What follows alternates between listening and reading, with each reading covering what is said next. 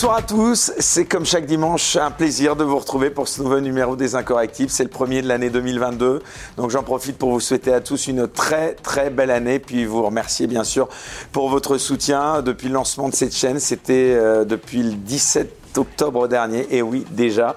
Donc un grand merci à vous d'être toujours plus nombreux, à vous abonner, à nous regarder bien sûr, à mettre des pouces levés, puis si vous le pouvez, à nous aider financièrement depuis le lien Tipeee qui s'affiche sous cette vidéo. Alors c'est uniquement, je le redis, grâce à vous que cette chaîne peut vivre. Donc continuez à nous aider si vous le pouvez. Alors l'invité que je reçois cette semaine est un influenceur, comme on dit, un youtubeur, comme diraient euh, d'autres, avec un brin de mépris. En tout cas, sa chaîne Je suis pas content TV cartonne et ses analyses politiques sont pour moi parmi les meilleures, en tout cas euh, quand on les compare avec celles des éditorialistes qu'on voit beaucoup sur les vieux médias, comme on dit.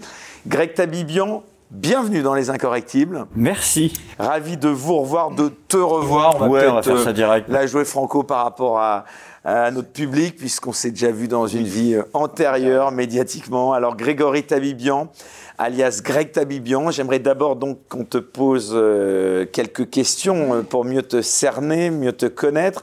Euh, avant de faire donc ton portrait, est-ce que d'abord tu pourrais clarifier dès maintenant pour ceux qui nous regardent ton statut? Comment est-ce que tu te définis?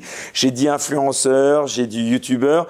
Est-ce que avant tout, on pourrait dire même peut-être humoriste oui, de droite Non, de, on peut le dire, on a le droit de le dire. Il y a beaucoup de gens qui le disent. Euh, même si ceux qui me qualifient de droite souvent enlèvent l'épithète d'humoriste, parce que c'est souvent une, une façon de disqualifier plus qu'autre chose, euh, humoriste, c'est de, là, d'où je viens, ouais. C'est de là d'où je viens, c'est ce que je pense continuer à faire avec peut-être des moyens technologiques qui bouleversent un peu peut-être la façon dont on peut définir la, la chose. Alors, oui, en tout cas, il y a d'autres qualificatifs aussi qui peuvent me venir à l'esprit. Euh, nationaliste, patriote, est-ce que ce sont des termes plus adéquats que le qualificatif donc de droite dont on parlait il y a un instant, ou est-ce que ce sont des synonymes? Je préférerais souverainiste à nationaliste. Euh et, tu as dit? Bah, Patriote. Euh, patriote, oui. Alors mon patriotisme en a quand même pris un gros coup dans l'aile parce que c'est bien beau d'être patriote. Euh, je suis souverainiste, c'est-à-dire je considère que ce pays doit reprendre sa souveraineté, que son peuple doit reprendre sa souveraineté, avec toutes les limites de la démocratie représentative, bien sûr. Mais patriote, ça devient de plus en plus dur. J'ai eu ce fantasme d'être patriote. Euh, c'est un gros mot, quoi, maintenant pour toi. C'est pas que c'est un gros mot, c'est que si tu veux, il y a, une telle partie de la population française aujourd'hui qui m'inspire vraiment plus qu'un irrespect, parce que ce sont des gens qui, as peur qu'on fasse me quelque part. J'ai plus envie. Je, me vois moins facilement, soit c'est l'âge, soit c'est les convictions, aller crever sous un drapeau pour ces gens-là. Ah oui. Je. Tu penses à qui en particulier? Allons-y. Bah, c'est 24-25% de gens qui veulent revoter Emmanuel Macron. D'accord. Qui, qui, sont des gens qui. Qui pour moi ne sont plus dans ma réalité, dans mon monde. Ils ne voient pas des choses euh, qui me semblent évidentes. Enfin, on a, on est, on est arrivé quand même à franchir toutes les limites avec cette crise sanitaire et ça va. C'est 25% de gens qui, qui pensent que qu'une catégorie de la population doit avoir ses droits sociaux restreints, doit avoir sa capacité, son droit à travailler, son droit à, toucher les, les, aides sociales, euh, parce qu'ils ne sont pas vaccinés ou qu'ils ne veulent pas d'une politique de surveillance. Et, ces gens-là, pour moi, ce sont les gens dont on a besoin dès qu'on veut commencer à, faire un peu d'épuration intellectuelle, en général, dans un premier temps. Et ça, j'ai plus, j'ai plus envie de crever pour une grande partie de la France aujourd'hui. Alors justement, c'est intéressant parce que... C'est pas la seule, hein, mais il y en a d'autres qui... voilà. Dans mon introduction, justement, je parlais de ces éditorialistes qu'on voit partout sur toutes les chaînes info. Euh, justement, quand je t'ai présenté comme youtubeur, humoriste, influenceur, quand tu vois justement... Euh, ces, ces, visages qu'on voit depuis des années, des années, des années encore. Tu, regardes ces chaînes en même temps Non, euh, je regarde plus les chaînes. J'écoute, euh, j'écoute encore la radio. Euh, ah, quand même. Parmi le vieux monde, il y a encore les, radios. Parce que, tu vas le laisser quand même en arrière-plan, et puis c'est moins cuté, moins charcuté. Euh, mais les, les, la télé, je ne la regarde qu'en replay pour le, les besoins de mon boulot. Mais c'est très rare, à moins qu'il y ait vraiment une intervention en direct, un match de foot que j'arrête de regarder en direct. Enfin, à part des cas exceptionnels, euh, la, la, ce que propose la télévision tous les jours dans son programme quotidien de la 1 à la 6, il y en a toujours 6 sur la. Ouais, ouais. Non, je. Non. Je j'y vais pas. Bon, alors on va quand même un petit peu, si tu le veux bien, euh, continuer à parler euh, euh, de toi aussi, puisque, alors tu vas me dire si je me trompe, tu es né, je crois, en 1983. tu as donc presque 38 ans, c'est ça Hein Comme quoi ça passe vite. Ben, en quoi euh, ton enfance, euh, Greg, euh, a influencé ton parcours et qu'est-ce qu'il t'en reste? Est-ce que tu peux nous parler un peu de ton enfance? Oui, si tu veux, on jamais fait celle-là. Très bien, on va, on va y aller. C'est comment l'émission sur M6 à l'époque? Avec, tu sais, le mec qui posait des questions hyper perso et tout. ah, c'était quoi Laurent Boyer, non? Laurent Boyer. Lui, on le voit plus. Fréquence Star. On devrait le revoir, Laurent Boyer. Il est sur RTL, je crois. Il est sur RTL Ah merde, tu vois, c'est. Enfin, je crois toutes les radios. Je suis pas certain, mais je crois. Et euh, j'ai grandi dans une famille euh, avec une mère de gauche, socialiste, qui, je crois, réalisé peut-être il y a deux ou trois ans que Mitterrand l'avait entubé. Enfin, tu vois, on est quand même sur quelque chose qui a pris du temps. Il y a eu un vrai process. Euh, donc vraiment avec la, vie associative de quartier, ici le Boulino, parce que moitié arménien aussi, et vraiment la, la, gauche, cette gauche-là, quoi, cette, cette gauche-là qui m'a inculqué beaucoup de valeurs. Euh, euh, qui, pour beaucoup de gens aujourd'hui, sont passés à droite assez étrangement. Moi, je me souviens que le, grand-père, alors le, frère de ma mère, il était beaucoup plus, il était communiste. Lui, il distribuait les tracts du PCF à partir de l'âge de 15 ans. Il a jamais acheté une bagnole ou un produit électroménager qui soit pas français. Parce que communiste, ça achetait l'industrie française. Vois, c'était, ça fait partie de ces choses qui aujourd'hui, bizarrement, ne se font plus à gauche. Bon, je, je sais pas pourquoi. Puis il a jamais acheté au-dessus d'une R25, même quand il était millionnaire. Tu vois ce que je veux dire? Parce que c'était aussi, on met pas d'argent dans ces conneries. Mais à côté de ça, il y avait mon père qui lui était un immigré arménien qui est mort très, j'avais 10 ans, donc je l'ai peu connu, et qui lui, de ce que je crois, était plus de droite, comme les immigrés arméniens sont quand même moins à gauche que d'autres euh, vagues d'immigration. Euh, c'est quelqu'un dont la vie culturelle, euh, artistique, c'est un, manuel, euh, était, de gauche complètement. Je veux dire, il était complètement dans ce qu'on on aurait appelé l'esprit canal de l'époque ou des choses comme ça, si tu veux. Mais son rapport au travail, son rapport à l'intégration, son rapport était quand même beaucoup plus, puis moins décomplexé aussi moins, enfin moins complexé, je veux dire que, que d'autres euh, que d'autres catégories d'immigrés. Euh, donc des paroles peut-être un peu plus de droite de son côté, mais j'ai bon, il est morto et donc euh, c'est la Tu parlais justement euh, euh, de ses origines arméniennes. Qu'est-ce qui te reste justement de cet héritage? Rien. Rien, du tout. Rien. J'ai retrouvé un héritage, un lien avec l'héritage arménien quand j'ai rencontré ma compagne il y a 4 ans. Ah, je croyais que tu bien quand j'ai vu il y a quelques semaines Eric Zemmour. non, oh là là. Allez en Arménie. Arrête, il nous a fait une vidéo, le Z. Il a, il y a des gens, ça va marcher, hein. Il y a des gens qui vont y aller. Il y a des gens de gauche euh, qui vont aller là parce qu'elle est jolie la vidéo. Elle est, c'est vrai qu'elle est, elle est belle. Hein. Bon alors ta compagne. Mais, mais ma compagne qui est arménienne euh, et qui donc du coup, mais par le hasard, c'était pas du tout un truc communautaire au départ. Et donc du coup, j'ai une belle famille arménienne maintenant mais pour qui je, ne suis pas arménien. Enfin, je veux dire, je parle pas la langue, j'y suis jamais allé. Euh. Ah non, voilà. J'en garde, garde peu de choses. Sinon, la certitude que le Moyen-Orient n'est pas l'islam, que euh, même si nous ne sommes pas des Moyen-Orientaux, nous sommes des Asiatiques, et que euh, j'en garde un, pied dans un certain monde qui lui est quand même majoritairement arabo-musulman, qui soit pas celui qu'on nous donne en France en permanence à la télé, qui déjà un est souvent le monde du Maghreb et qui deux est un est un monde euh, très uniformisé. Je garde un voilà, je garde une, vision comme celle du Liban, de la Syrie, de, de, cette, cette partie-là du monde et un regard de ce qui s'y passe et dont on parle assez peu en règle générale. Et justement, à défaut d'en avoir gardé un héritage euh, ou d'y avoir été euh, euh, régulièrement. En tout cas, tu n'as jamais eu envie de te rapprocher de la communauté arménienne en France. Ils sont quand même pas loin de 600 000, je ah, crois. Mon père a dit tout de suite une chose à ma mère. Il a dit il foutra jamais un pied dans la communauté arménienne tant qu'il sera pas majeur passent leur temps à chialer, passent leur temps à demander du pognon, ils parlent pas la langue. moi, je veux que quand il aura 18 ans, je lui, ferai, je lui montrerai ce que c'est, ou 16 ou 15. Malheureusement, on n'est jamais allé jusque-là. Mais euh, il ne voulait pas. Il fait partie de ces immigrés qui, sont, qui, sont, qui, voulaient que leurs enfants soient français. Voilà. Alors, t'en as pensé quoi de ce plus voyage tard, autre chose s'ils ont le temps. Ce voyage d'Éric Zemmour et de Philippe en Arménie euh J'ai pas vu, j'ai vu le teaser, j'ai vu des, extraits, des trucs. Bon, bah, c'est évident que c'était une, une catégorie de la population que Zemmour allait essayer de prendre. Nos comme quoi Bah oui, c'est évident. Bon, c'est quand même que l'Arménie, une partie de la population arménienne, on va dire, à des griefs communs avec Éric Zemmour contre certaines populations ou certains, certaines personnes pratiquant une certaine religion d'une certaine façon. Donc c'était quand même un peu tentant sur un sujet aussi, euh, campagne aussi identitaire, d'aller ramener des gens pour qui cette question d'identité est quand même très présente, plus chez eux que chez moi en règle générale. Et ce qui est intéressant d'ailleurs, parce que euh, la communauté arménienne est plutôt considérée comme étant plus de droite en France hein, que de gauche. Bah oui, euh, tous les hommes politiques qu'on a eu euh, quasiment arméniens sont de droite. Levé de jambes, dure, enfin je veux dire. Non, oui, c'est une communauté qui est, de, qui est, de, droite, mais qui est de droite. qui, qui n'est pas forcément de droite très souverainiste non plus. Donc il y, y, a quand même quelque chose sur lequel c'est pas une droite très identitaire. Euh, donc les ramener là-dedans est pas, est pas délirant, forcément. Mais il le fera, il y arrivera peut-être.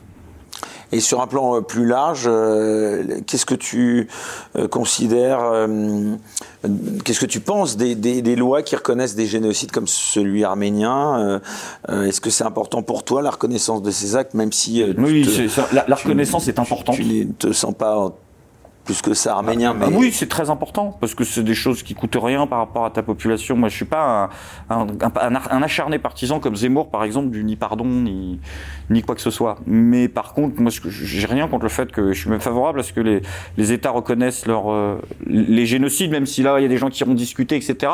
Ce que je regrette, c'est que par exemple, on ne puisse pas en discuter. Et moi, je suis contre, par contre, les lois mémorielles qui sanctionnent ceux qui vont nier un événement historique ou qui vont dire que ça s'est pas passé comme ça. Ça, par contre, j'y suis opposé, même si euh, j'étais euh, favorable à la reconnaissance du génocide arménien, mais opposé à l'extension de la loi Guesso sur le génocide arménien. Parce que non. Non. Ça montre l'image d'une communauté faible, d'une histoire faible, euh, dont on a besoin, sur laquelle on a besoin de mettre une chape de plomb pour que les gens euh, y croient. Ça, j'ai pas envie de cet effet que ça donne. Greg, tu revendiques souvent être euh, chrétien, c'est bien le cas mmh. euh, Ça résulte d'un héritage culturel ou familial? Non, ça reste euh, indirect. Je, ça n'a pas été très. Alors, mon, mon, je me suis tourné vers la, vers la religion peu de temps après la mort de mon père, donc assez jeune. Tu as la foi? Oui. On peut le dire. Euh, là où j'aurais une influence culturelle, ce serait que je suis rentré dans le christianisme autrement que par le prisme du catholicisme. C'est-à-dire que j'ai vu quand même qu'il y avait plusieurs façons de penser la chrétienté, ce qui est en général catholique et, chrétien est la même chose euh, souvent en France, ce qui est normal, c'est une terre catholique. Mais je suis quand même allé regarder qu'il y avait une, multiplicité de courants qui sont euh, dans tout ce berceau dont, ma famille vient, quoi. Là, et puis qui ont été là avant. Donc je suis pas catholique. J'ai lu plusieurs fois, tu vas me dire si je me trompe, je suis pas certain de cette info, que tu aurais été, euh, dans ta jeunesse encore que tu n'es pas très vieux, euh, que tu aurais été franc-maçon. Est-ce que, d'abord, est-ce que c'est une info? Et si oui, euh, ça semble quand même pas vraiment compatible ah, Si, je l'ai été, je l'ai dit une fois dans une vidéo en 2015 et depuis, il y a des gens qui continuent d'être là-dessus. J'ai été initié à l'âge de 17 ans. C'est très jeune, ça.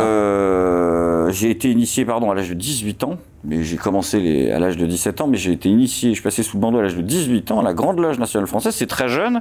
Et d'ailleurs, il y a eu une discussion avec le, grand maître de la loge de, l'obédience de l'époque, Monsieur Moustache, dont je ne me souviens plus du vrai nom pas Alain Bauer, hein, celui de la Grande Loge nationale française avec son, son, look pas possible de chevalier là qu'il avait, de barde fou. Et, et, et, les statuts de la maçonnerie considéraient toujours que la, en fait, il y avait marqué qu'on pouvait être maçon à la majorité, soit 21 ans. Et ils n'avaient pas fait la mise à jour du texte parce que les gens ne se posaient pas la question que quelqu'un de moins de 21 ans rentrerait. Et du coup, il a fait, il a, il a, il a statué, il a dit que c'était 18. Donc j'ai été initié, j'y suis resté 3 ans et j'en suis parti. On peut en partir facilement? Oui. Pourquoi t'en es parti? T'as pas obtenu, t'as pas eu ce que tu attendais? J'ai pas, j'ai pas trouvé ce que j'attendais sur le plan intellectuel. Explique-moi comment on en arrive en étant euh, un jeune de 18 ans. Euh... Parce que j'étais passionné par ces questions-là. J'étais vraiment dans une dans une optique de maçonnerie euh, pas vraiment politique plutôt spirituel, plutôt ésotérique. Oui, mais tu me disais que tu étais, euh, tu es chrétien, tu as la foi, ouais. tu oui, penses oui. que ça pourrait ah, être. Je suis pas catholique, moi, j'ai aucun. Non, mais... Ah non, non, non, moi, il n'y a pas de problème euh, avec avec la maçonnerie. Bah, si, justement, il y en a eu un, puisque je suis en désaccord euh, au final, mais j'ai pas ce réflexe catho de hurler au satanisme, au luciférisme, ou je, je ne sais quoi. Euh, j'ai pas aimé ce que j'y ai fait. J'ai pas aimé ce que j'ai. J'ai passé des très bons moments humains avec des gens que j'ai rencontrés qui me seront chers et qui me seront chers. Mais indépendamment de ça, euh, ce que j'ai fait dans l'expérience de la pratique de la maçonnerie était inintéressant. Et qu'est-ce que tu penses de la franc-maçonnerie aujourd'hui? C'est une association désuète qui n'a quasiment plus aucune influence directe. Il y a des loges qui ont des influences euh, particulières euh, au sein de ces différentes structures, mais des obédiences qui ont un pouvoir de décision comme ça, non, regarde, la dernière grand, grand, grande, depuis la loi sur le sur l'IVG, ils ont fait quoi, le Grand Orient de France en vrai? Ils ont défilé au mariage pour tous, trois jours après le début de la manif, après s'être bricolé des tabliers couleur arc-en-ciel, ils ont été à l'initiative de rien. Ils ont validé en loge avec grand élan, progressisme et en disant c'est oui contre oui, quoi. Tu vois le débat. Et puis ils étaient contents d'être là, mais ils ont jamais. C'est pas comme si tu veux, c'est pas comme la loi sur euh, sur l'IVG. Ils ont pas réfléchi au truc, ils ont pas fait du lobbying pendant des années, ils ont pas commencé à, à poser des. Non, ils ont eu Walou. Il y a eu rien. Ils sont arrivés trois jours après, ils ont défilé avec des tabliers grotesques euh, rainbow flag. Euh, qu'ils ont viré le lendemain et, et, et puis, et puis c'est tout. Tu crois vraiment que le rôle n'est plus aussi important que ça euh, On a souvent spéculé sur l'appartenance des présidents de la République, des ministres. Moi, je crois que président, il n'y en a eu aucun. Président, il n'y en a eu aucun. En tout cas, des registres de ce que je savais de l'époque, il n'y en avait eu aucun. Tout le monde pensait que Chirac en était parce qu'il y avait un homonyme, qui s'appelait Jacques Chirac. Sarkozy n'a jamais été. Euh, je ne sais pas pour Macron. Hollande ne l'est pas. Mais est-ce que ce sont des gens qui ont besoin aujourd'hui d'en être? Je te dis, c'est une, c'est une organisation trop faible. On n'est plus à la Troisième République. Les mecs peuvent pas avoir un pouvoir équivalent au président du Conseil. Si Macron il déboule, il dit hop hop hop. Tu sais, s'il fait une Anakin Skywalker et déboule dans le temple avec les, ils sont, ils sont niqués. Enfin, ils vont pas. C'est pas le mec à l'entrée avec son truc euh, qui, oh là, qui demande, non. C'est, c'est, c'est du pouvoir d'apparat. Il y a des groupes paramaçonniques qui ont de l'influence. Parce que ce sont des gens qui parfois se réunissent entre eux et, puis après se regroupent dans ce qu'on appelle des fraternelles. Alors ça, ça commence à être plus problématique, la fraternelle. La fraternelle, c'est pas une loge.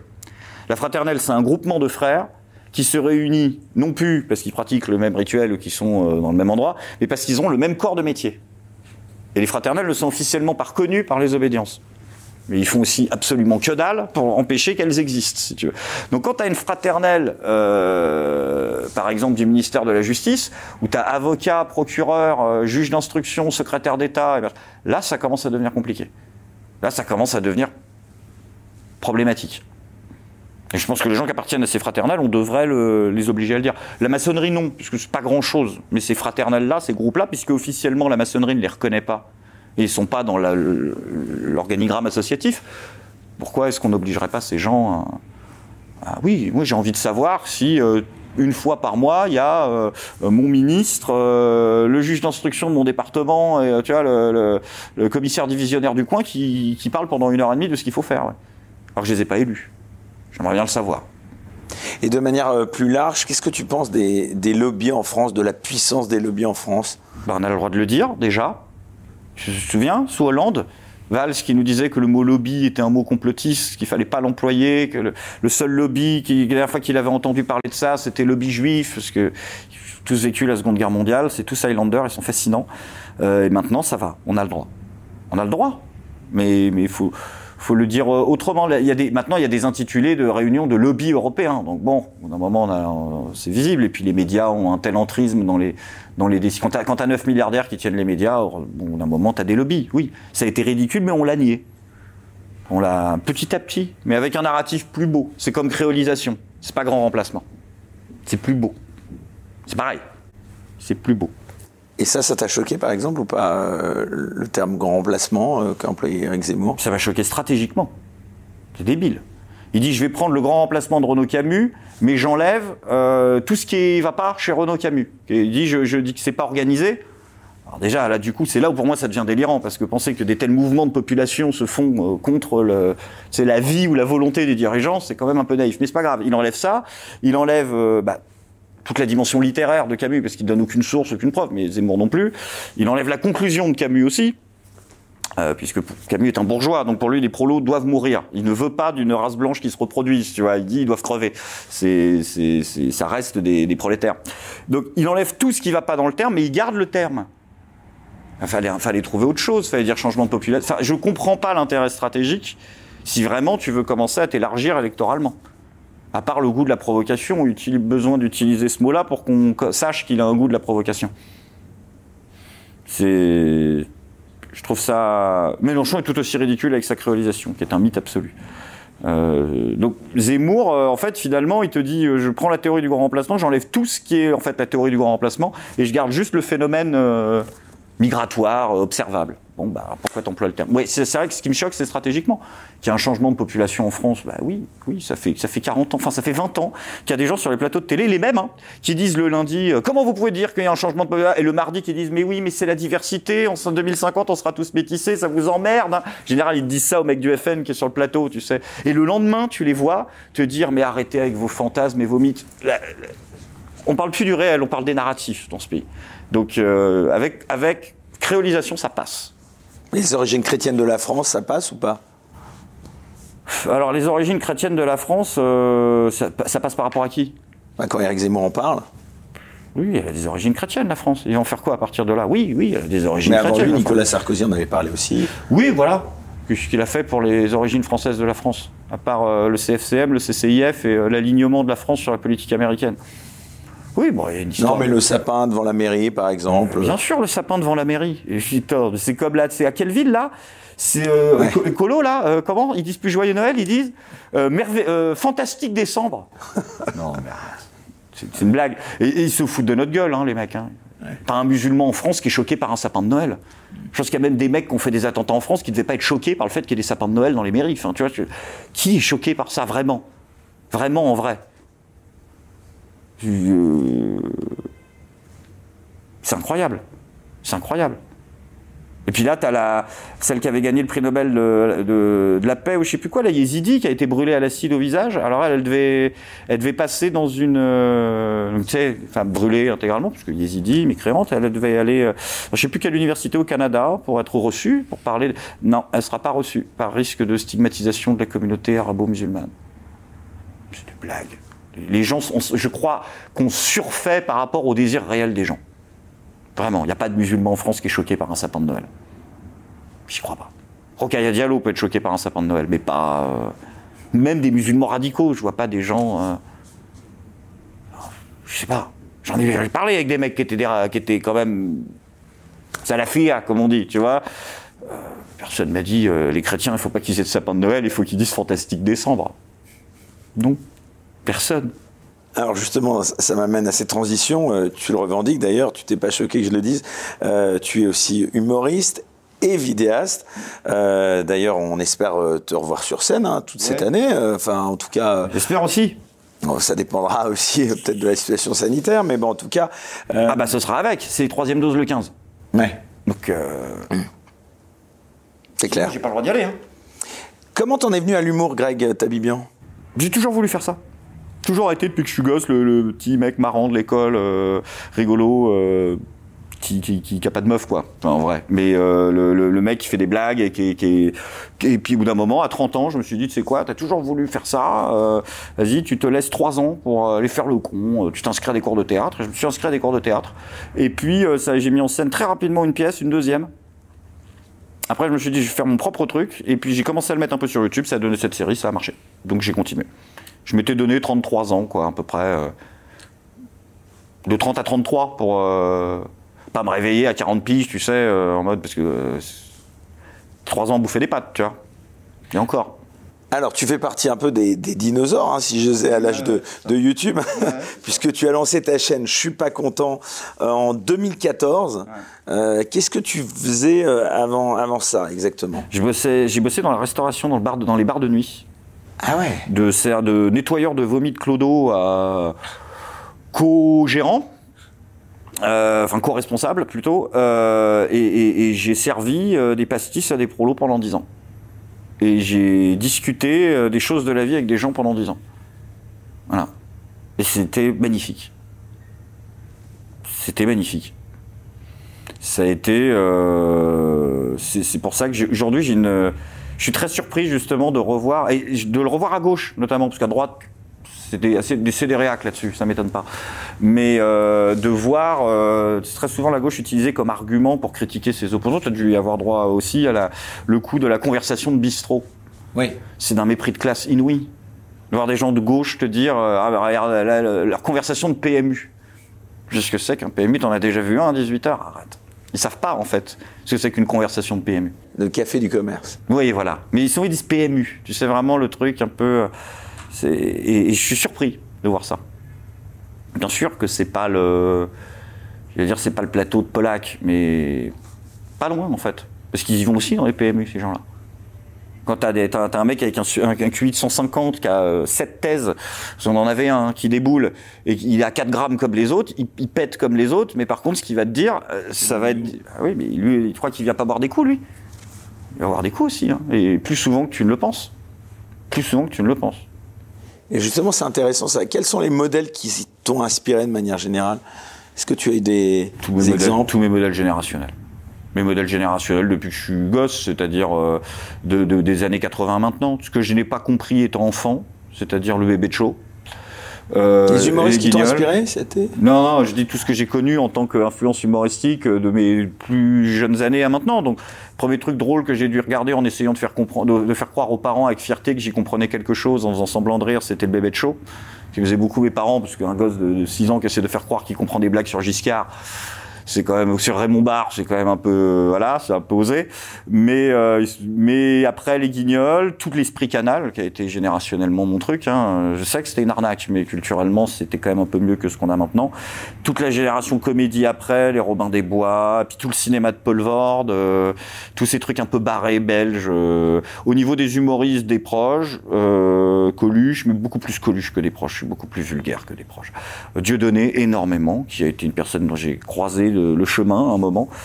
Et, et qui d'autre aussi? Et puis... Bah, un euh, instant, arrêtons-nous ouais. sur Dieudonné, c'est intéressant ça. Euh, quand tu vois justement euh, bah, l'évolution euh, Ouais. euh, Dieudonné, euh, qu'est-ce que t'en penses de tout ça? Euh, J'aurais aimé que ça se finisse euh, par un grand spectacle. Un gros truc, quoi. Un, le dernier. Ah, peut-être pas Etienne Mood, mais un machin, quoi. Les, les, les derniers spectacles ont quand même été faits un peu vite, un peu les uns après les autres. Moi, j'ai un peu arrêté depuis quelques années, j'avoue. Mais j'aurais pensé que ça se finirait sur un, un très grand truc. J'aime pas ce. Tu sais, j'ai un peu l'impression de regarder une série, tu sais, où ils se sont fait couper une saison avant la fin. Tu sais qu'il y avait autre chose. Bah, il mais il- ont il s'est fait couper au sens euh, premier du terme, puisqu'il a été censuré, euh, Bien sûr, mais partout. Oui, oui, oui. C'était là-dessus aussi que je voulais te faire réagir. Euh, évidemment, bon, beaucoup, beaucoup, beaucoup, beaucoup de ses collègues l'ont l'ont rejeté euh, à la suite de, de- de- Mhm. de certains de ses sketchs. Voilà, c'est quoi la limite pour toi euh, Tu vois où je veux en venir euh, sur les limites de l'humour Il n'y a aucune euh, limite tant que tu, fais, proches, tant que tu pratiques l'humour. euh, Est-ce que des sketchs auraient Il y a- alors, les limites, possibles à une époque les limites personnelles ou les limites légales? Les limites légales, j'en quasiment aucune. Bon, quasiment aucune. Tant que c'est de l'humour. J'ai pas dit tant que c'était drôle. J'ai dit tant que c'était de l'humour. Parce que souvent on entend le oui, mais pourquoi ça c'est autorisé? Pourquoi toi t'es contre ça? Parce que des fois c'est de l'humour, des fois c'est pas de l'humour. Que ce soit drôle ou pas, c'est pas la question. Quand t'as 15 personnes qui se foutent de la gueule d'une petite grosse dans une soirée, c'est drôle. Pour eux, c'est drôle. Elles trouvent pas ça drôle parce qu'elle est blessée. Mais juger est-ce que c'est drôle ou pas drôle pour dire faut interdire, ce critère il est débile en fait. Il ne tient, on s'en fout que ce soit drôle. C'est pas la question. La personne sera blessée pareil. Est-ce que ça a été fait et créé dans le cadre d'une démarche artistique visant à des à une portée humoristique Est-ce que c'est mis en scène? Est-ce que c'est travaillé? Est-ce qu'il y a des vrais ressorts comiques qu'on apprend dans les écoles de, stand-up, qu'on apprend dans les écoles de théâtre, qui sont utilisés pour produire quelque chose de, de, de, de visuel qui crée une distanciation avec ton, avec ton personnage qui est là par, cette, par la pratique de cette méthode? Que ce soit Dieudonné ou, ou Nick Conrad euh, ou Médine, moi, je, je veux pas qu'on interdise les gens en fait.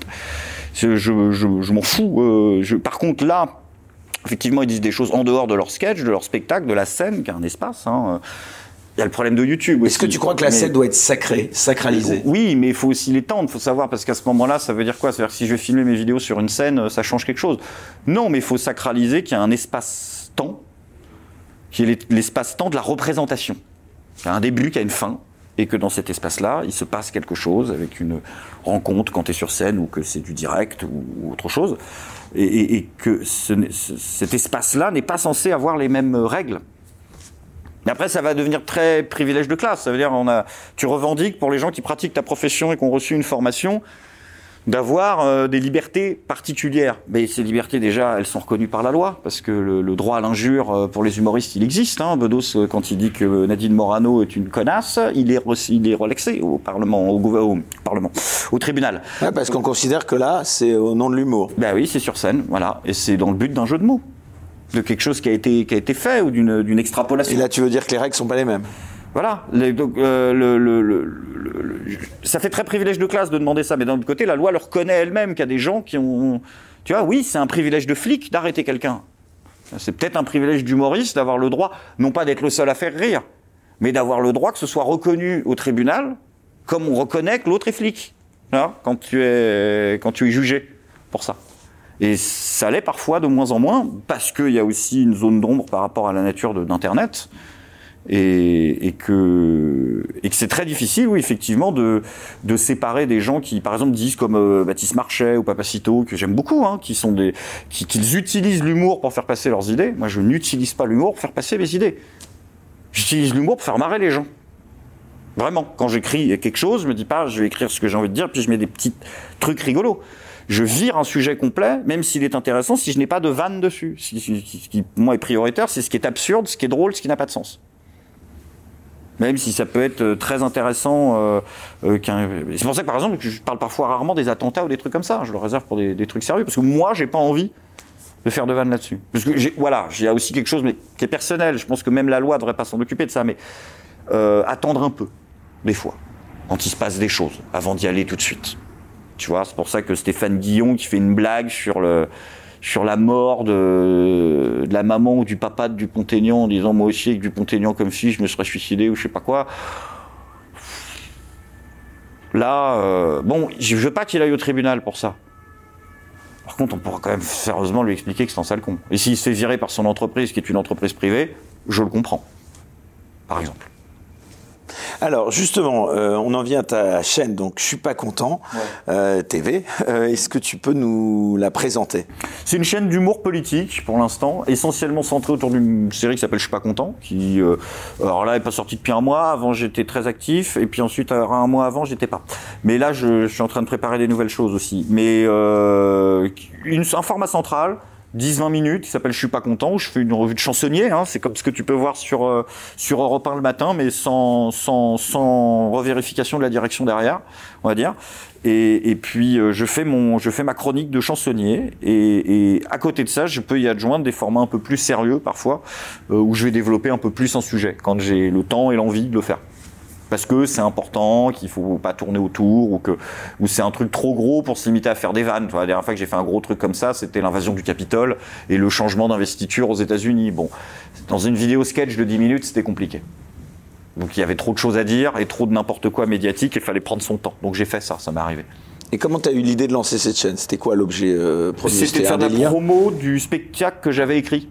Et en fait, j'ai pris des minutes, je les ai découpées en des épisodes, et puis quand j'ai vu que ça prenait au bout du troisième, j'ai dit, tu sais quoi, le spectacle, tu le caviardes, tu le divises en 10 épisodes de plus, comme ça, t'es tranquille, t'as genre euh, deux mois, le temps de... Et puis tu vas, tu vas, tu vas continuer. Tant pis, t'en réécriras un. Mais il fallait pas laisser passer ça. 30 000 personnes qui, te regardent à l'épisode 3, bon, pour... maintenant, ça me fait rigoler, mais à l'époque, tu joues devant 15 personnes, 30 000, euh... bah, c'est 30 000, quoi. Donc tu te dis, ok, c'est pas grave. En gros, c'est la scène devant plus de monde. Bah voilà. Et puis sans les emmerdes de billetterie, sans les. tu vois, non, mais c'est pour ça que j'ai fait ça. Je voulais vraiment euh, donner une chance à ce, à ce truc-là, quoi. Je me suis dit, tant pis pour le spectacle, c'est pas grave. Alors justement, Greg, pour les gens euh, qui nous regardent, euh, on va essayer un peu euh, de dévoiler l'envers du décor, parce qu'il y a beaucoup de gens, et de jeunes notamment, qui veulent lancer leur chaîne YouTube. Euh, tu es un modèle du genre, hein, ça on peut le dire. Comment ça se passe derrière? Il y a une équipe, vous êtes combien? C'est quoi Il y a beaucoup de gens qui m'aident, qui gravitent autour. Euh, il y a des gens qui peuvent être parfois payés pour me faire un montage, ou des gens qui m'aident euh, bénévolement sur le Discord, ou des gens qui vont m'aider sur certaines choses. Mais quand je dis qu'il y a une équipe, pour l'instant, euh, jusqu'à maintenant, il n'y avait pas d'équipe fixe. C'était moi. Sur 99% des vidéos, je suis tout seul. À l'écriture, tournage, montage, colorimétrie, tout le bordel. Après, dire qu'il n'y en a pas, du coup. Euh, maintenant, je suis en train de travailler avec d'autres personnes pour mettre en avant d'autres types de formats à partir de janvier. Euh, donc, je commençais à bosser avec des collaborateurs euh, pour euh, voilà, faire d'autres types d'émissions un peu clés en main avec des gens qui ont des idées. Et donc pour l'instant, je commence à faire du travail d'équipe. Et puis il y a surtout mon collègue Jean-Robert avec qui je tourne régulièrement. Jean-Robert Lombard qui joue dans Camelot, qui joue le père Blaise, et avec qui on fait souvent des, quand il est de passage, des choses. Même si on fait pas autant qu'on voudrait. Mais pour des raisons techniques en fait et d'organisation. Pas financière. Non. Comment ça se passe euh, côté financier? Euh, Je posais la question aussi à Baptiste Marché récemment, euh, qui très honnêtement nous a dit qu'il gagnait entre 6 et 8 000 euros par la monétisation.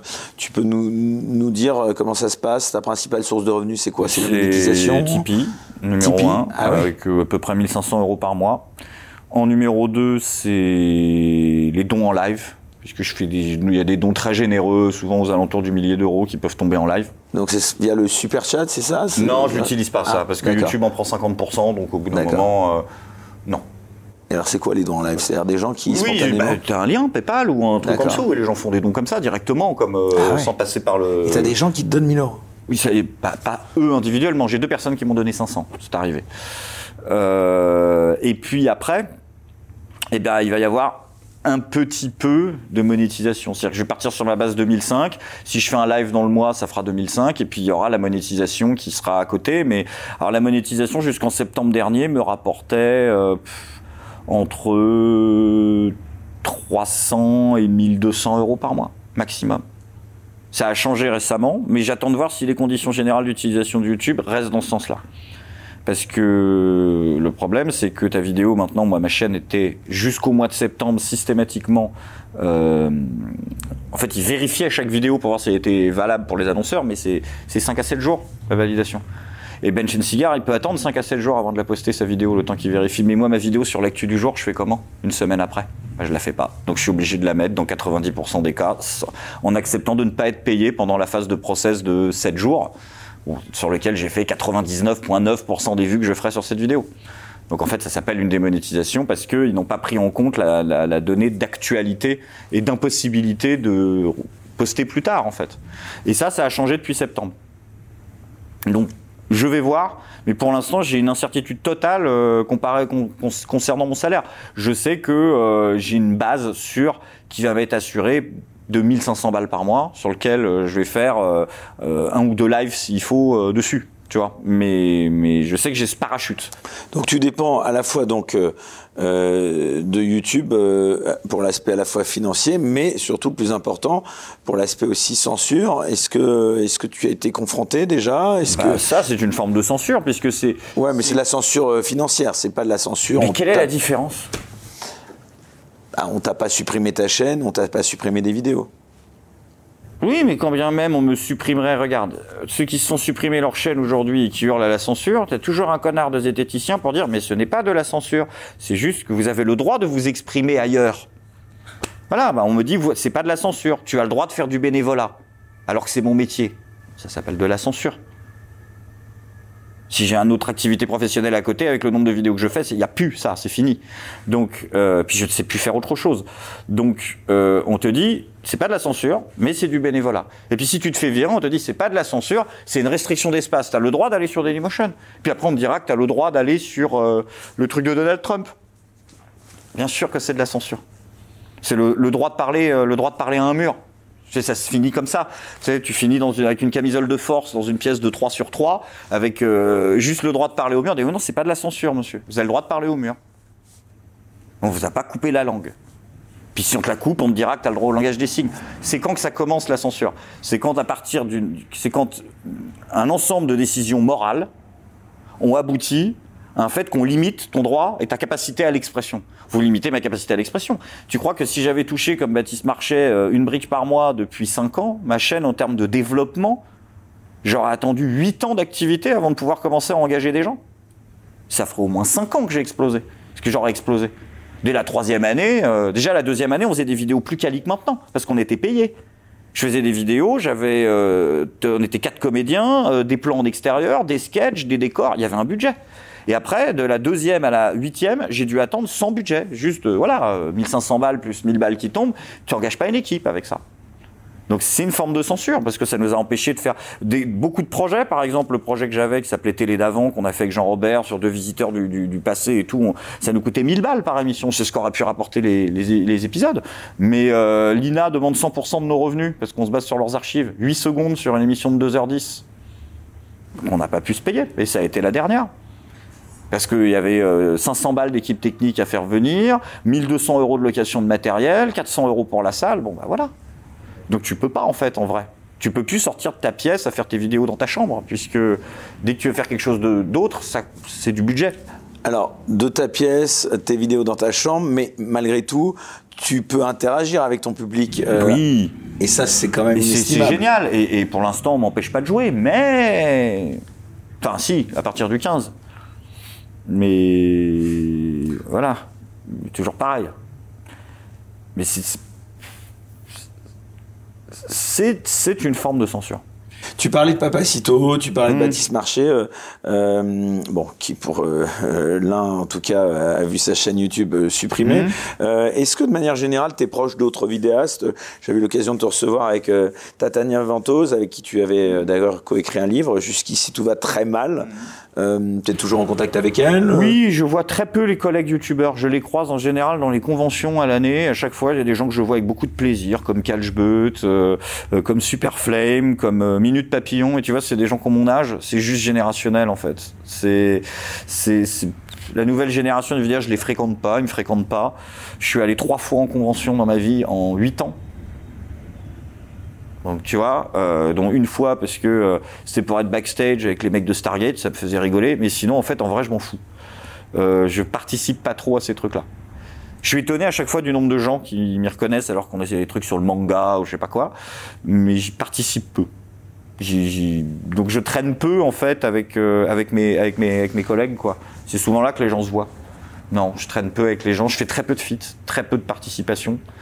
Euh, je veux pas avoir l'air de demander, j'aime pas trop m'imposer. Et puis, euh, et puis non, j'ai déjà des gens, des, cercles d'amis, alors qui sont souvent des gens qui sont qui connaissent YouTube, qui sont un peu dans ce, qui connaissent ce monde-là, mais pas qui y sont. Et puis j'ai gardé les amis aussi que j'avais, même si je les vois beaucoup moins de, ma vie de, nuit. Donc euh, je suis toujours, mais mon groupe de Titi parisien du 15e, ça me va très bien. J'ai pas besoin de sortir de mon microcosme. J'y vais euh, trois fois par an. À chaque fois, c'est un, film de c'est un, film de Marielle, en vrai. Tout le monde parle pareil, et puis, puis voilà. Nous irons tous au paradis. Voilà, exactement. De quoi est-ce que tu penses qu'on est le symptôme d'une manière différente, toi et moi? Est-ce que tu crois que c'est euh, d'abord euh, pour des raisons on va dire à visée idéologique, juste un kiff. tu disais que tu regardais plus les médias traditionnels. c'est quoi leur problème selon toi aujourd'hui? Moi, j'ai ma petite idée, mais j'aimerais voir la tienne. Un, ils sont incroyablement chiants. Et ceux qui essayent d'être drôles ne le sont pas. Déconnectés aussi. Il y a un énorme problème avec les humoristes de France Inter. Il y en a trois qui ont factuellement du talent, quoi. Euh... Autant que ça? Non, mais il y en a, ou alors j'ai vraiment du mal à accrocher, mais il y en a en tout cas 80% qui sont dispensables. Voilà, qui n'ont rien à foutre là, en fait, si, si tu es dans une démarche de concurrence. Euh, et payé avec notre argent. Et payé avec notre argent, pas tout le temps, mais souvent. Donc déjà, c'est chiant.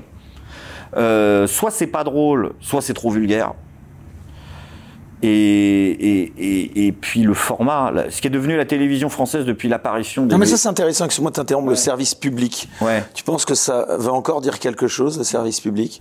Soit on le refait un service public, soit... Eric Zemmour propose de le privatiser. Bah, en fait, moi je serais pas pour ça. Je préférerais qu'on ait une vraie télévision d'État. Mais à ce moment-là, si c'est pour avoir ce qu'on a là, moi je suis pour la privatisation totale du service public. De toute façon, il faut arrêter de se mentir. Le milieu de l'art est un milieu et le milieu du, média est aussi un milieu de concurrence. Hein. Euh, donc euh, non, non, ces gens-là, d'un moment, ce sont, il y a trop de partisanerie, il y a trop de partis pris. Déjà même à l'époque, le soutien de Sarkozy, de TF1. Là, pareil, pour Macron, c'est pas, pas acceptable, en fait. Enfin, pas TF1, France 2. Tu, non, non, tu fais quelque chose, tu, privatises. Oui, je, peux comprendre son point de vue. Mais de toute façon, si tu fais une télé d'État aujourd'hui, elle sera vue comme quoi? Ringarde. Donc c'est fini, il y a Netflix, oui, euh, France 2 n'a plus rien à, faire en entreprise publique. À France Télé, quoi. Allez, la 5. Tu la gardes, la 5. Et admettons, tu gardes la 5. Tu gardes la 5. Et peut-être si, les chaînes régionales de France 3, tu vois, Île-de-France. Mais tout ce qui est France 2, France 3 nationale, non. Non, non, il y a un problème, enfin, je trouve. C'est trop visible, quoi. Alors, on va parler euh, maintenant justement avec toi, ça m'amène à une transition facile de l'actualité politique brûlante hein, que tu commentes euh, dans tes revues d'actualité. Euh, d'abord, première question, une question rituelle que je pose à tous mes invités dans cette émission, qui s'appelle Les Incorrectibles, on le rappelle. Qu'est-ce que tu penses de la liberté d'expression en France? On en est où de ce côté-là? Non, seulement on n'est plus à une époque où elle est menacée, on a une époque où elle est devenue problématique. Là, le, patron de Twitter là, a expliqué prochainement que la, garantie de la liberté d'expression n'était plus une priorité pour Twitter France et que euh, la sensibilisation des problèmes des concernés, point inclusif, l'était davantage. Bon, bah, c'est terminé. C'est très bien. C'est-à-dire qu'il y a des gens qui sont aujourd'hui en train de volontairement enterrer la liberté d'expression et tout ce qui va avec, la laïcité, euh, l'interdiction de la censure, et qui se voilà.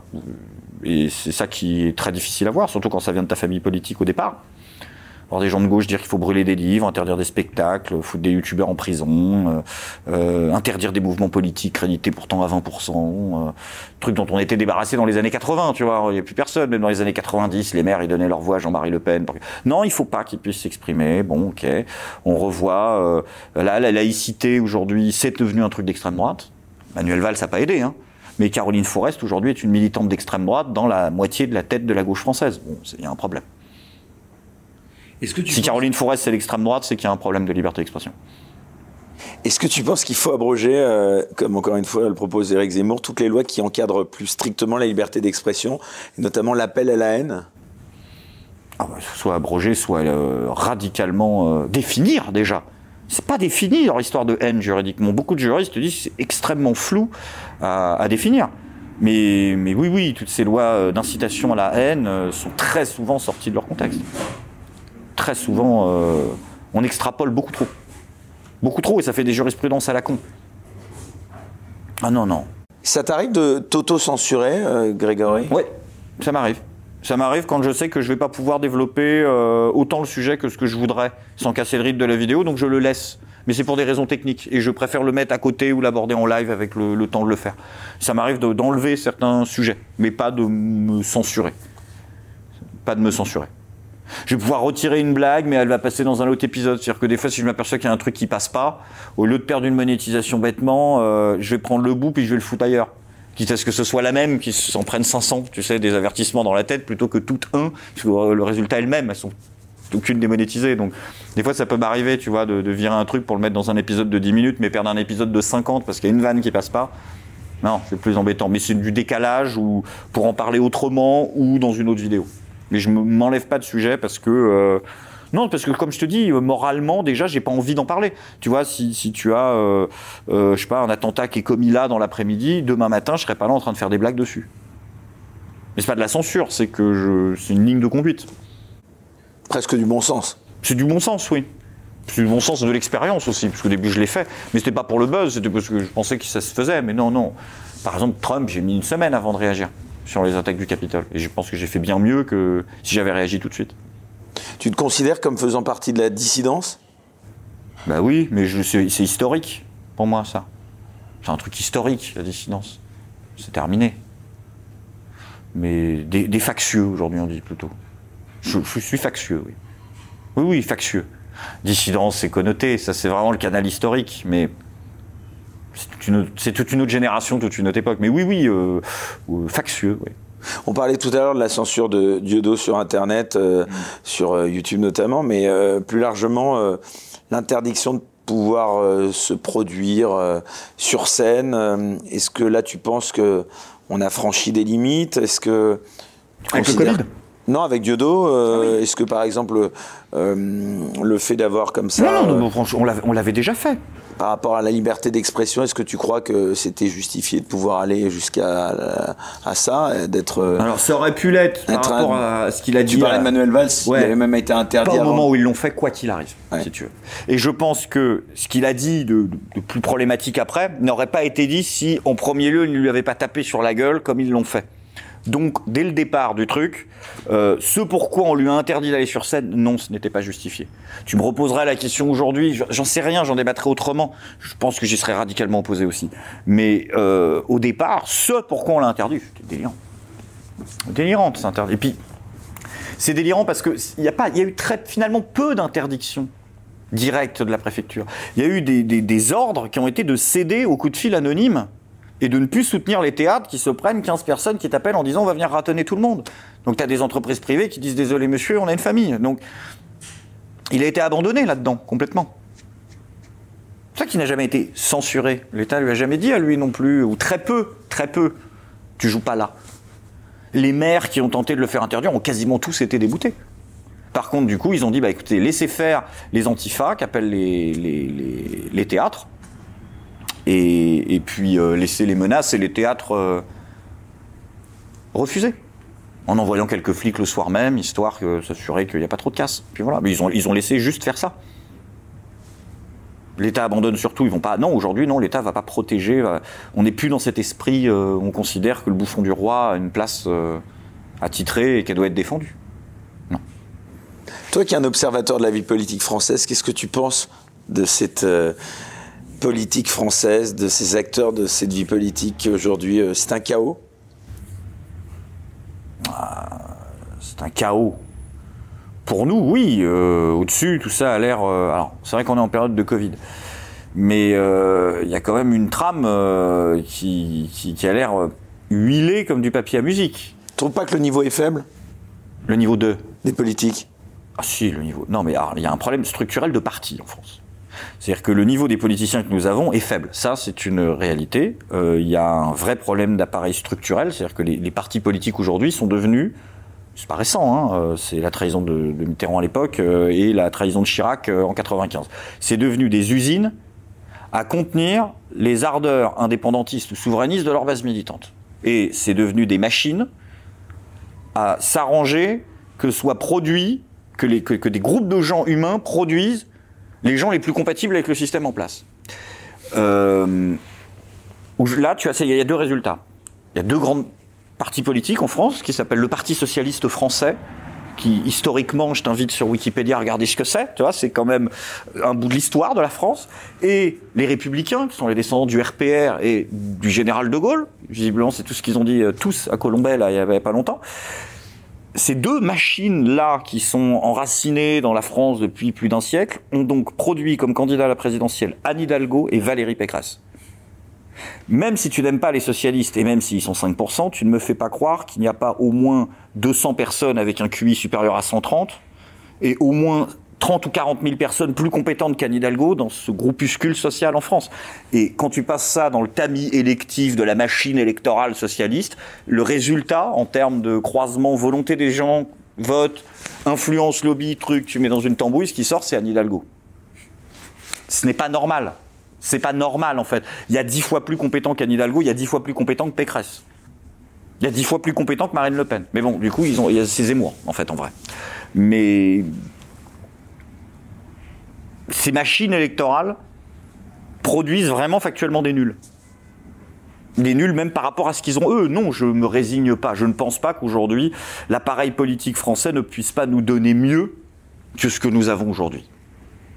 Je pense que si tu enlevais vraiment euh, l'abrutissement de la, société de consommation, que tu enlevais la télévision qui va avec, que tu enlevais le rapport malsain à la publicité, que, que tu avais des États qui arrêtaient de transformer le pays en expérience de 1000 grammes à ciel ouvert, que tu avais des gens qui, voilà, tu sais, qui se réunissaient comme dans les années 50 devant le poste de 60, devant le poste de télévision en famille, on sourit, on regarde chacun parler sans un présentateur engagé, et à la fin on décide qui est le meilleur, euh, dans chaque partie, tu n'aurais pas Anne Hidalgo qui serait sorti.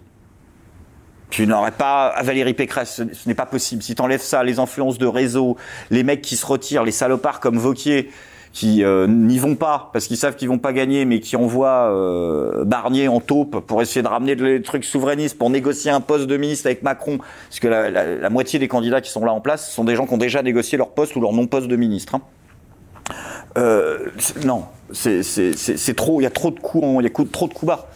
Il y a trop de coups bas. Ces, machines électorales sont devenues vraiment des enclos euh, pour que quelques arrivistes euh, aient une légitimité à leur reproduction de classe. Parce qu'Anne Hidalgo n'est pas là parce qu'elle a, elle a, elle a, gagné démocratiquement, en fait.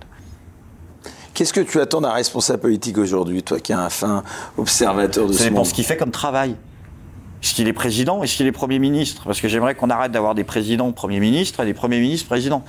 Tu vois, déjà, pour commencer, je voudrais qu'on retrouve... euh, Moi, Jean Castex, il n'y a pas trop de risque. Il est non, pas mais Jean Castex, il est rien, il est rien. Il est ni Premier ministre, ni président, ni ministre, il est, il est rien du tout. Ou alors un président plein pouvoir, comme on a maintenant. Mais j'aimerais bien qu'ils fassent déjà leur travail pour commencer. C'est-à-dire qu'un président qui s'occupe de la conduite générale de la nation, euh, qui soumet au référendum les grandes questions d'orientation de société, et euh, qui représente la, la- la France à l'international. Et puis un Premier ministre qui applique une politique, en accord ou pas avec le président, etc., avec son groupe de ministres, etc. Et puis une assemblée qui fasse son travail aussi, que ce soit pas une forme d'enregistrement. Donc moi j'attends d'un responsable politique qui fasse son travail. Et je crois qu'au-delà du cadre de préfet, même pas, parce que les interdictions de Dieudonné, etc., justement, on voit comment les préfets ont outrepassé leurs leurs droits. Euh, Au-dessus du maire de moyenne ville française, je crois qu'il n'y a personne qui exerce réellement sa fonction politique euh, pour laquelle il est, payé, c'est- assez, fou. Gabriel Attal est censé être porte-parole, on lui dit rien. C'est-à-dire qu'il dit des fois de l'après-midi, ça arrivé plusieurs fois des trucs qui ont été invalidés par Castex le matin parce qu'il ne l'a pas prévenu. Euh, Chiappa n'a pas de vrai ministère. Euh, là, j'ai découvert un truc pour ma prochaine chronique. J'étais sidéré. Je ne savais pas qu'on avait une ministre de l'enseignement prioritaire. On a un ministre de l'enseignement et on a une ministre de l'enseignement sup- euh, prioritaire. C'est pas la même chose. Ça ne veut rien dire. Les gilets jaunes, ils ont été entendus selon toi? Un petit peu au moins. Leur colère, leur revendication. Oui, alors ils ont, ils ont pas, été- ils ont été, euh, ils ont été entendus, ils n'ont pas été écoutés. Ils- Macron a entendu que ça faisait du bruit dans la rue, et il a compris que ça pouvait revenir. Heureusement que le Covid est arrivé. Heureusement, il a tout fait pour utiliser le Covid pour casser les gilets jaunes. C'est très bien que les, premiers confinements sont faits pour ça. Euh, au-delà de la raison sanitaire, mais prolongée inutilement et que les interdictions de réunion, par exemple, au début, n'étaient pas cohérentes. Euh, C'était clairement fait pour empêcher pas plus de 6 dehors, ce qui t'empêche toute forme de manifestation, c'est ridicule. Je crois que les Gilets jaunes ont été entendus, ils n'ont pas été écoutés, personne n'en a rien à foutre euh, de ce qu'ils ont, ce qu'ils ont dit, à part quelques candidats comme Philippot, mais leur colère a été entendue, oui. Et pour eux, je pense qu'heureusement que le Covid est là. Quel bilan tu fais du quinquennat d'Emmanuel Macron, toi? Le dernier, le dernier de la nation française s'il est réélu. C'est vraiment la fin. Il a tout vendu. En tout cas, s'il est réélu, eh ben celui qui aura vu la fin de notre République, parce que je maintiens que nous ne sommes plus dans une démocratie républicaine. On en avait déjà parlé à ça Sud Radio, mais alors, il n'y avait pas eu, avait pas eu le Conseil d'État, euh, le Conseil sanitaire. Bon là maintenant, on rajoute à tout ça qu'il y a deux mecs qui prennent des décisions en France sur 80% des dossiers, c'est sanitaire et sécuritaire, que le Parlement n'est pas consulté sur 90% des affaires euh, importantes, que si jamais il est consulté, pas d'accord, ils reviennent à 3h du matin pour voter, et qu'en plus de ça, ils ont le 49.3. Et qu'en plus de ça, ils ont classifié leurs infos, toutes les décisions qu'ils font pour 50 ans. Nous ne sommes factuellement pas en démocratie, mais nous avons commencé le quinquennat en démocratie. Si là, il est réélu, on va connaître un début de fin, parce que c'est pour ça qu'on va voter. On aura la même chose pendant 5 ans. Ce sera le, le, dernier, le, le dernier quinquennat avant longtemps. Il y aura eu encore un peu de démocratie au début, mais là, il n'y en aura plus. Tu représentes quand même une partie euh, de la jeunesse, hein, même si tu as, je le disais, excuse-moi, de le rappeler, 38 ans, euh, qui est populaire euh, chez les jeunes selon toi aujourd'hui? J'en sais rien du tout. Des gens dont je- j'arrive même pas, même pas à lire le prénom des fois. Et je me dis, c'est des pseudonymes hein, souvent, je sais pas. Je sais pas qui est populaire parmi les jeunes. Les jeunes, ils aiment bien Hanouna, je sais. Non, je parlais au niveau politique. Est-ce que dans les commentaires que tu reçois de Zemmour. tes... Ah, tu sens. Zemmour est très populaire. Oui, je pense que Zemmour est plus populaire chez, oui, chez les jeunes qu'on le dit. Zemmour et Mélenchon, essentiellement. C'est des- c'est c'est eux deux les candidats des jeunes. Zemmour et Mélenchon. C'est intéressant parce que ça veut bien dire que la jeunesse elle est divisée. Mais c'est-à-dire que la jeunesse, elle veut des gens qui ont du charisme. La jeunesse, elle veut voir Mélenchon balancer des punchlines et détruire ses opposants politiques. Et la jeunesse, elle veut voir Éric Zemmour balancer des bains voyants et mettre des silences radio de 15 secondes à son interlocuteur. Et donc, regardez Hanouna. la boucle est bouclée. oui, mais dans les politiques, tu vois, c'est ça qu'ils veulent. Euh, moi, j'étais assez fasciné de voir que les youtubeurs de gauche, ils employaient tout le temps plein de mèmes de Jean-Luc de, Jean Mélenchon, de leur euh, leader pendant des années Alors, sur les Internet. on, précise oui, c'est des petits inserts de leurs politiciens qui disent des trucs drôles ou qui classent, qui clashent l'autre, etc. Ils avaient plein de mèmes de Mélenchon. Mais moi, j'en utilise, tu vois. Mais les youtubeurs d'extrême droite, on va dire, du, camp nationaliste, souverainiste, n'ont jamais utilisé une image de Marine Le Pen qui met une PLS, parce qu'il n'y a pas elle, est nulle à chaque fois. Donc en fait, ils, avaient et maintenant avec Zemmour, tu commences à voir dans les vidéos de droite des, tu vois, des, youtubeurs qui mettent leurs candidats dans leurs vidéos comme figure politique marrante. Mais les gens du FN ont voté FN. Les jeunes du FN ont voté Marine Le Pen à contre-cœur. Aucun charisme, aucun rien du tout. Avec Zemmour, tu regardes un, live de Zemmour, un message sur trois, ça vient de JVC. Ça veut pas dire qu'ils vont voter pour, surtout s'ils sont du 15-18. Mais ça veut dire que oui, ça les fait triper c'est des candidats qui font triper, comme euh, oui. C'est intéressant ce que tu as dit euh, là en filigrane. C'est l'humour, il est, il, est plutôt droite désormais. Tu parlais de, Zemmour, je le percevais comme, euh, enfin, tu parlais de Mélenchon aussi, mais j'ai l'impression que l'humour est plutôt classé. L'humour libre, oui. Humour libre. L'humour libre. Ah bah à gauche, le temps d'écrire le sketch, euh, le, temps de faire ton examen de conscience et de moralité, euh, l'actu est déjà passé depuis une semaine, alors c'est compliqué. Non, il y a toujours des, humoristes de gauche, des humoristes de gauche très bons, des mecs même de la radio, euh, qui est très bon. Euh, si je le regarde pas souvent parce qu'on arrive très souvent, on a la même façon de penser parce qu'on a les mêmes façons de prendre les contre-pieds sur l'actu, donc on arrive très souvent en même vanne. Mais euh, enfin, très souvent, non, mais ça arrive qu'on soit allé dans les mêmes, parce qu'il n'y en a pas 50 en fait des, cheminements à faire. Euh, mais il y a l'humour de droite se prend, moins, se ose plus. Disons qu'à chaque fois qu'il y a un humour transgressif, aujourd'hui, il est de droite. Mais il y a toujours de l'humour de gauche. De l'humour de gauche transgressif, j'en ai pas vu. J'en ai pas vu. J'ai deux, deux collègues youtubeurs là que, que, que, je méprise presque autant qu'ils me méprisent, euh, dont je dirais pas le nom, enfin un collègue euh, youtubeur et sa et sa et sa son accoudoir là héroïnomane euh, qui récemment ont dit non on fait de l'humour subversif de gauche ah, ils ont pris un petit blanc et ils l'ont insulté pendant 45 minutes en se foutant de sa gueule et euh, ok bah, vous avez fait de l'humour de droite donc du coup parce que c'est pas parce que vous êtes de gauche, si vous faites, si vous faites les mêmes trucs, vous faites de la désignation de bouc émissaire, vindique collective, vous faites des gros, des gros mécanismes de droite, faut pas. Alors, ah, oui, mais nous, c'était scénarisé, c'était un comédien. Ouais, donc en plus, ça n'a aucun intérêt. super.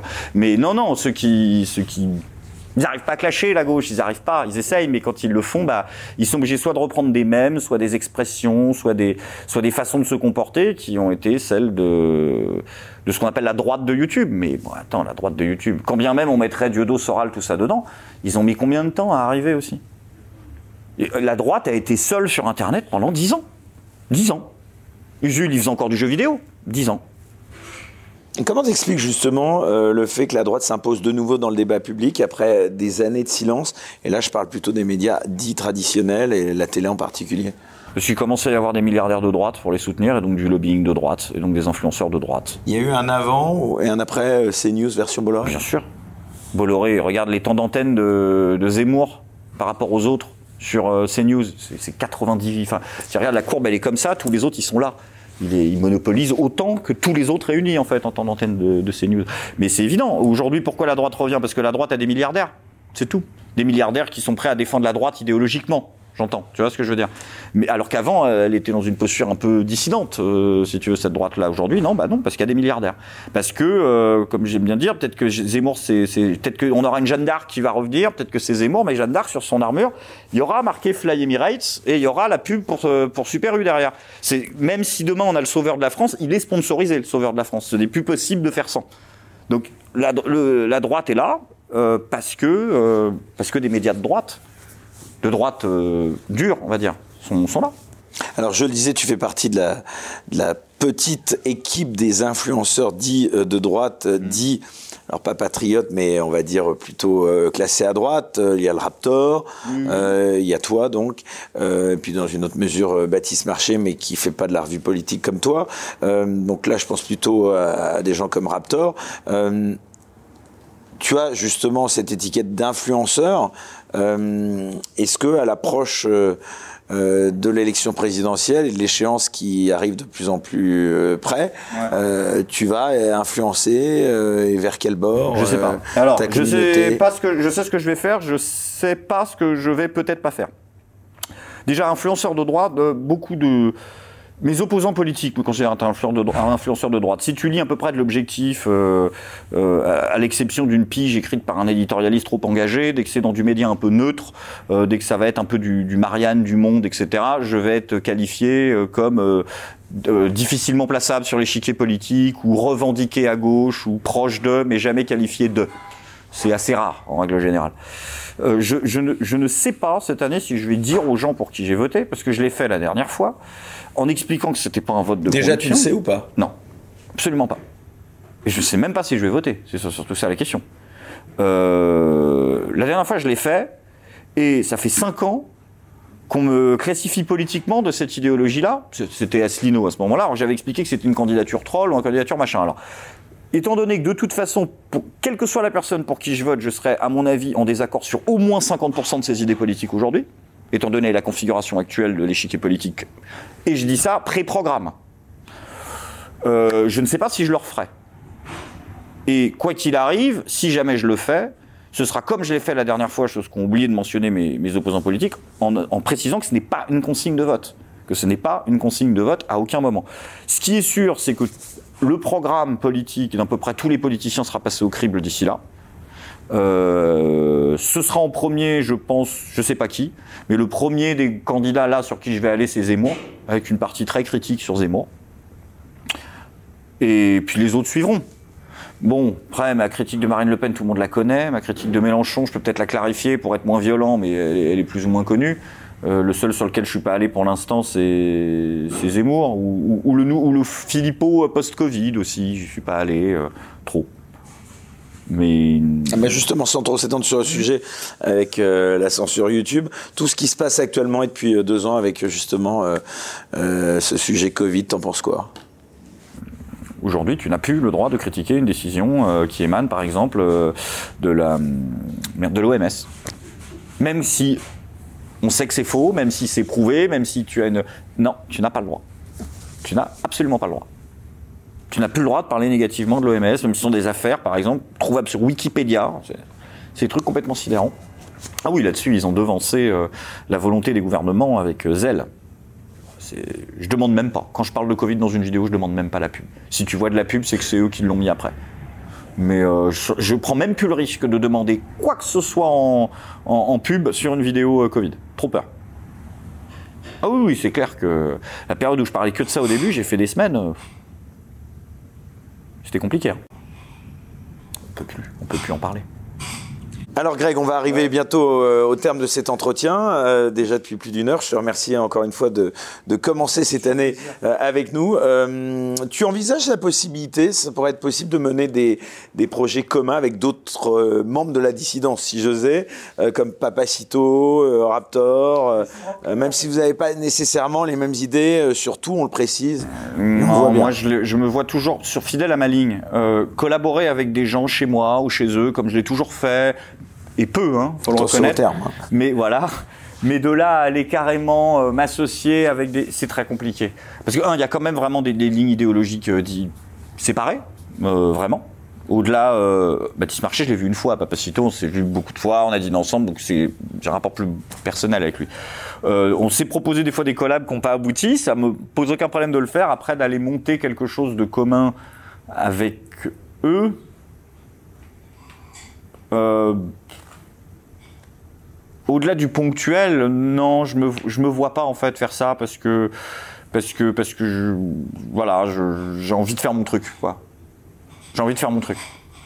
J'ai fait la période, j'ai même été en duo à un moment, donc euh, tu vois, euh, sur scène. Donc non, pas forcément faire des ou alors des, des, choses qui font pas peut-être de la scène commune ou des choses comme ça. Tu vois, louer des espaces de, de rencontres abonnés, faire des grosses soirées, des trucs qui n'existent pas. De y a, voilà, une convention de youtubeurs euh, fachosphère. Tu vois, ça me ferait marrer. Appelle ça Facholand, enfin tu décodes, tu de choper les, les subventions de la mairie, tu t'éclates, tu passes des moments géniaux. Juste pour faire ça, ouais, ça me ferait marrer. Où tu peux aller voir tous tes influenceurs de la fachosphère préférée, quoi. Ben, ça, ça rendrait service aux gens, ce serait utile. Pourquoi pas? Mais ce terme fachosphère, il, il, est, il est évidemment employé euh, dans un but ironique. Mais, oui, mais il, est, tellement il est tellement ridicule. Tu es, à deux niveaux de néant intellectuel. Tu es déjà, as, le, as le facho. C'est-à-dire que c'est pas fasciste, c'est qu'on n'arrive pas à prouver que le mec est fasciste. En général, facho, ça veut dire, euh, ça veut rien dire. C'est un, c'est un mot creux, facho. Et en plus, sphère. Fachosphère, c'est des éditorialistes de journaux qui n'arrivent pas à faire calquer ce qu'ils ont appris en école de journalisme euh, sur la réalité et qui, et qui disent on n'arrive pas à définir le bah oui vous avez pas compris que Soral vient de la gauche vous avez pas compris que Dieu donnait le prolongement des SOS racisme euh, mené jusqu'au bout de sa démarche logique c'est pour ça que Val c'est furieux. Vous n'avez pas compris que euh, les identitaires à la Conversano n'ont rien à voir de près ou de loin avec ces mecs là il y a que des cons comme Usul pour parler d'Axe d'Axe Zemmour Soral il n'a pas compris que là-dessus il y a la question du ciel, qu'il y a eu plein de trucs. Donc, il, oula, très compliqué, sphère. Voilà, c'est sphère. Donc c'est facho-sphère. on est au summum de l'abstraction. C'est rajoute à ça confusionnisme, qui est l'autre attrape-gogo du siècle. cest je ne peux pas prouver que tu as tort, mais je vais te faire un procès d'intention. Mais vu que le procès d'intention c'est que Saint-Sophie, je vais appeler ça confusionnisme. Voilà. Euh, on ne sait plus où on en est, quoi. Donc, bien sûr, fachosphère, dites. On est... Un mec me dit fasciste, je le prends, je me dis fachosphère, je dis vas-y, donne, donne, encore. Fachosphère, c'est génial. Ça, tu mets ça sur une banderole euh, dans une ville, les gens y viennent. Ils viennent voir ce que c'est. Je dis, ah, bah, c'est ça, finalement. Donc, faites-le, faites-le. C'est le même syndrome que Valls, tu sais. Euh, c'est vraiment de, de, de, l'effet Kruger à mort, tu vois. Vraiment, euh, n'y allez pas. allez. Moi, jetez un coup d'œil.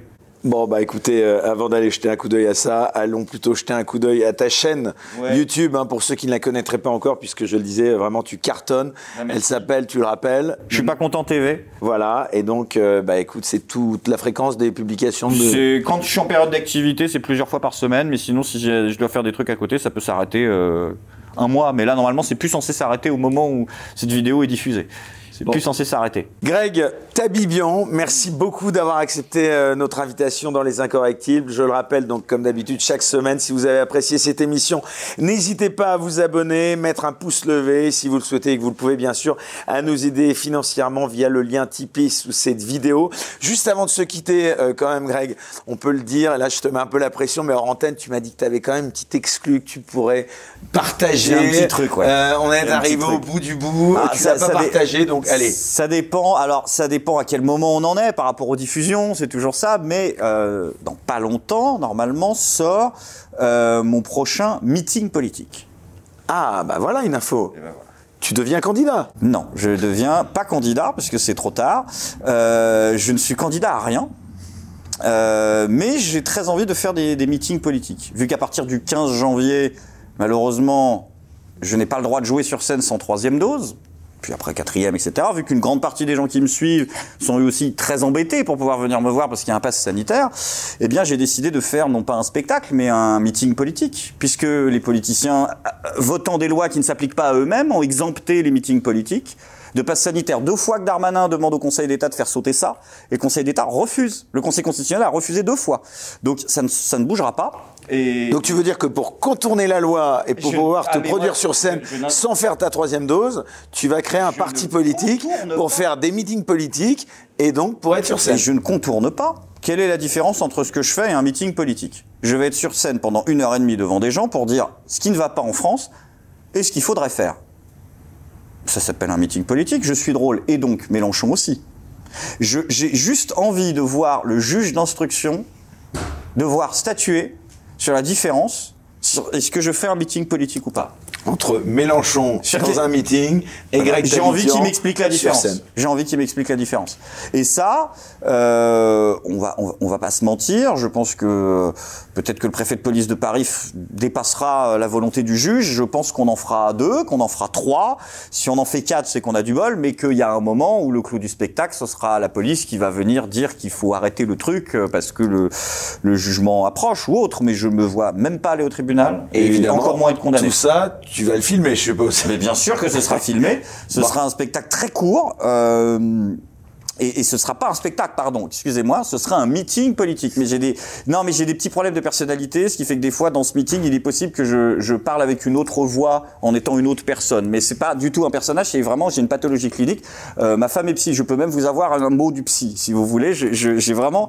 Et voilà. en donc tout cas, tu as bien fait de le politique. préciser. Tu ne contournes pas la loi. C'est la loi qui la selon toi. mot À pour mot. donc créer un parti politique et donc Et je le précise, une chaise de sécurité entre chaque personne et le masque, histoire d'être con jusqu'au bout. Que personne n'aille me dire que je prends toutes les mesures sanitaires du gouvernement sont respectées et tous les articles de loi du gouvernement sont respectés.